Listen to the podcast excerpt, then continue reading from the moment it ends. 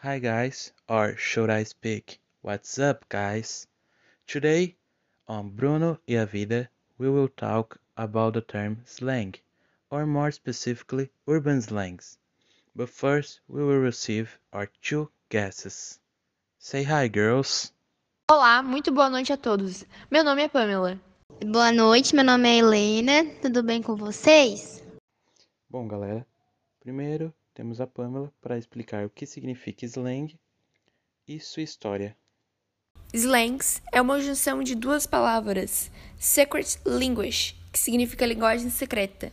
Elas foram usadas inicialmente por comerciantes a fim de que eles pudessem conversar entre si sem serem entendidos, e atualmente elas fazem parte de conversas informais ao redor do mundo. As slangs mudam com o decorrer do tempo, e assim como cada país tem sua religião, cultura, idioma e etc., também tem suas próprias gírias, sejam elas usadas nacionalmente ou por um grupo específico de pessoas, como, por exemplo, família e amigos. Bom, agora que a Pamela já explicou o que significa a palavra slang e sua história, temos a Helena para explicar o contexto dessa palavra. O que significa slang? É... Seriam gírias. Por exemplo, as gírias que nós utilizamos.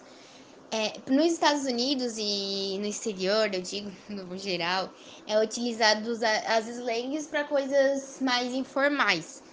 Aqui no Brasil a gente usa como tipo uh, ou pelo, pela cultura, né? Cada estado fala de alguma forma, algum jeito. Bom, agora vamos ver alguns exemplos de slangs. Block representa um lugar podendo ser um quarteirão, bairro, área ou quebrada. E a gente pode perceber um exemplo na música Humble de Kendrick Lamar.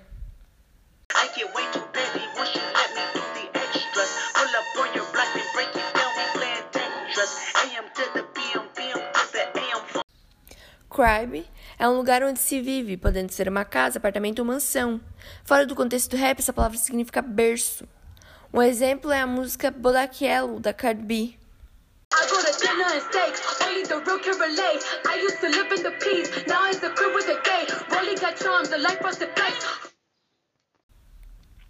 Et. Et quer dizer molhado. E quando aparece relacionado a joias e acessórios, quer dizer que o rap usa tantos diamantes que é como se a joia estivesse pingando do seu corpo ou deixando-o molhado. Um exemplo é na música Psycho de Post Malone e Ty Dolla $ign.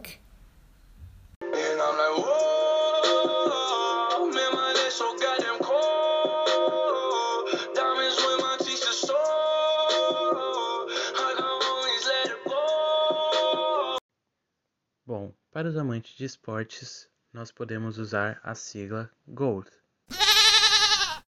GOAT, que na verdade significa cabra, porém não é isso que usamos para ela. Na verdade, ela é um acrônimo. Um acrônimo é um vocabulário ou redução literal de intitulativos baseado nas letras ou sílabas iniciais de cada um ou de alguns dos componentes do intitulado. Podemos usar o exemplo de Santa Catarina. O acrônimo de Santa Catarina é SC. Entendendo isso, podemos falar que GOAT, na verdade, é um acrônimo que significa Greatest of, Greatest of All Time. Podemos usar o exemplo como Pelé is the GOAT. Pelé is definitely the GOAT.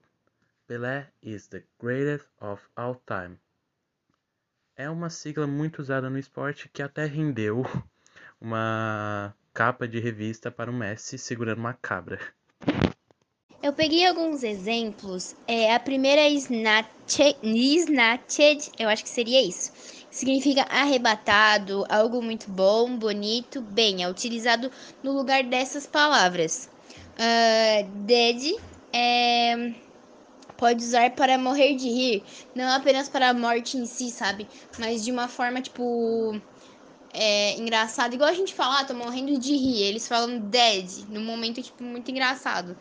Uh, algo muito legal, excitante, tipo, algo que te anima, que te deixa muito animado. Tu usa fire, tipo, fogo, coisa assim, sabe? Deixa muito animado.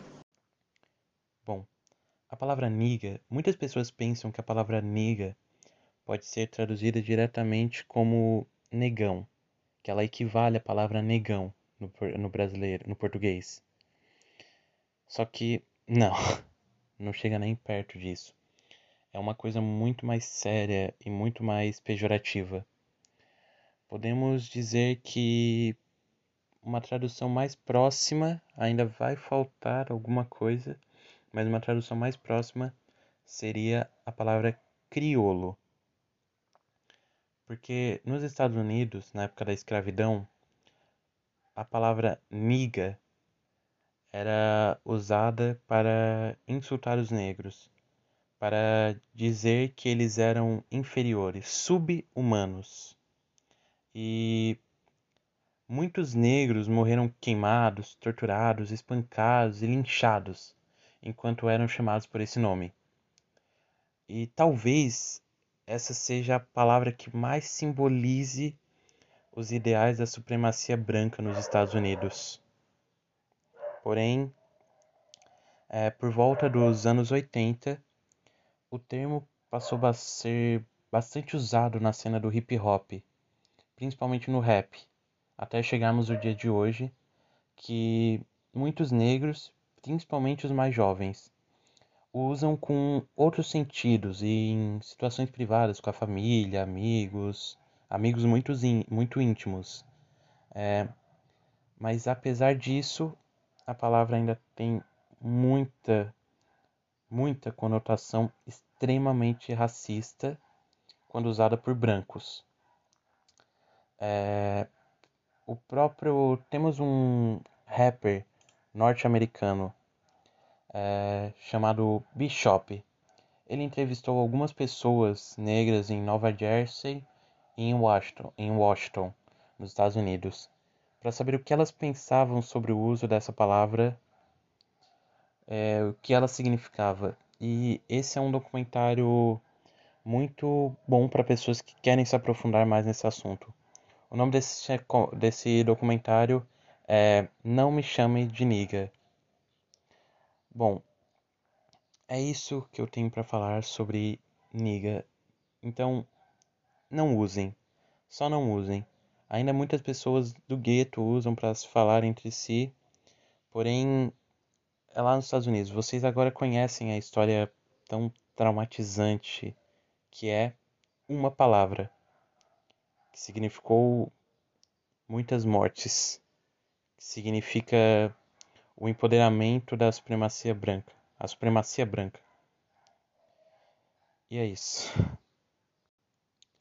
Quando você escuta um negro usando a palavra niga em uma música, em um rap, ele não está fazendo, cometendo um ato racial. Na verdade, ele está usando essa palavra como um empoderamento, dizendo que essa palavra foi usada para ofender eles, pra, foi usada para ofender a sua raça, porém agora ela é usada entre a sua raça para mostrar que eles venceram um momento, um século muito difícil de, da sua história.